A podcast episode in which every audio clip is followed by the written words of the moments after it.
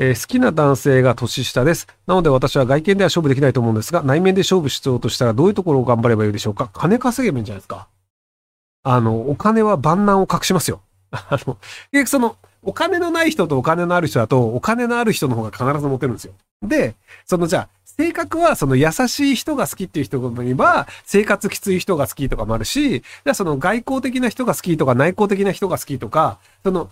口説きたい相手によっていろいろその戦略が変わるんですよ。でも、金がない方が好きっていう人ってほぼいないので、金があるにはこうしたことないんじゃないかなと思いますけども。はいえー助けてください。薬物売買で逮捕されそうです。えー、Twitter のアカウント全削除して、Telegram などのメッセージアプリも全消ししたんですけど、スマホも初期化した方がいいですか？ちなみに処方薬売買なので家宅捜索になっても逮捕されないと思います。Twitter の取引職種だけで逮捕されることは可能でしょうか？えっと、スクショとかじゃなくて、あの、Twitter 社の方に警察が捜査関係事項紹介書で、このアカウントでどの発言をしてるんですか ?IP アドレスを教えてくださいっていうのが来て、で、その IP アドレスをプロバイダーに送って、この契約者は何々さんですよっていうので、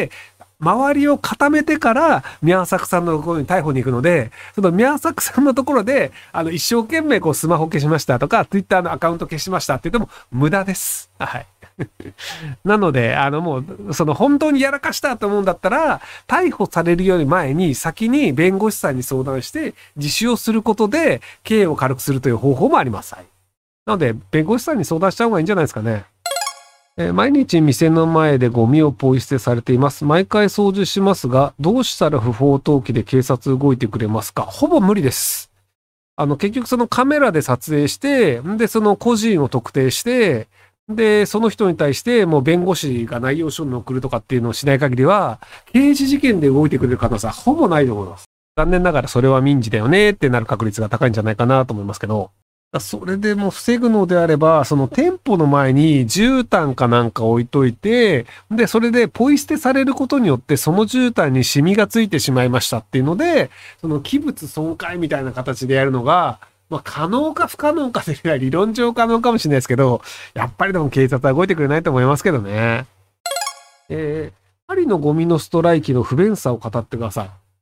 ほぼ不便さはないです、僕は。えっ、と、まあ、うちのそのアパートの場合は集合ゴミ場、ゴミ捨て場があって、で、一応そのゴミが溢れるようなことも起きてないので、なので、いつも通りの場所にゴミ捨ててるんですけど、で、街を歩いてると、あの、そのゴミ集積場のところにゴミが大量に積んであるんですけど、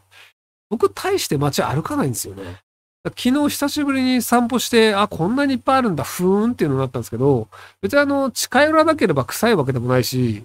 なので別に何の問題もないっていう。ただこれが1ヶ月とか続いて暖かくなってくると多分ハエとかゴキブリとかが出てくるので結構きついのかもしれないですけど今のところ虫が発生してるとかもないのでなのであの実質的にはあの全く困っていないっていう あの困ってる人もいるかもしれないですけどあの僕は困っていないって感じです。はい。マクロンさん大丈夫ですか？今そのフランスの年金がもらえるのがあの62歳からじゃなくて64歳にあげようとかそのあの掛け金上げようとか、もらえる金額下げようとか、その年金改革をやろうとしてるんですよ。で、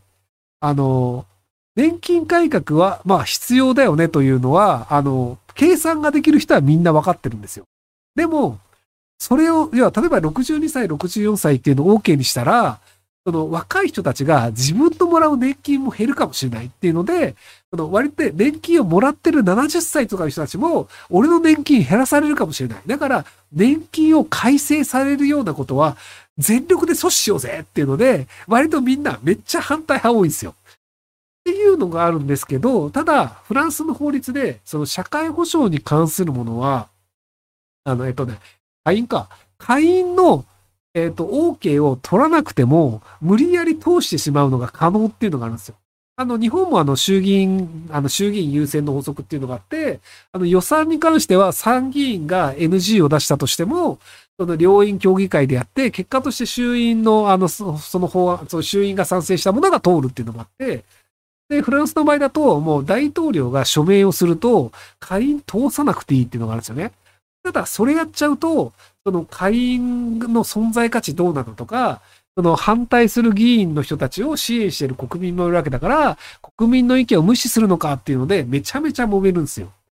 で、マクロン政権のその閣僚の人たちでも、いやいや、さすがにその強制で通すのまずいんじゃないのって言ってる人たちもいるんですけど、じゃあマクロンはもう強制で通すっていうのを、まだサインはしないのかなもう発表はしていて、で、多分めちゃくちゃこれから揉めます、フラス。で、あの、まあ、コロナ禍でできなかった、あの、フランス人ってまずデモが好きなんです。なので、あの、週末にデモをするのが、ある種のそのエンターテインメントなんですよ。その道路を封鎖して、みんなであの散歩をするっていう楽しいイベントなんですよ。なので、コロナ禍も終わったので、ま、マジガチでみんなでデモしようぜっていう空気にもなってるんですよ。なので、あの、めちゃめちゃ毎週デモをやり続けるっていうのが、あの、コロナの前にあの、こう、ジレジョンの黄色ベスト運動っていうのがあったんですけど、あんな感じで多分毎週デモが続くっていうのが今後もなると思うんですけど、とはいえ、その、あの、世論がどうこうっていうのよりは、割とその、もう大統領としての票をもらったんだから、俺は俺のやりたいことをやるぜっていう国なんですよね、フランスは。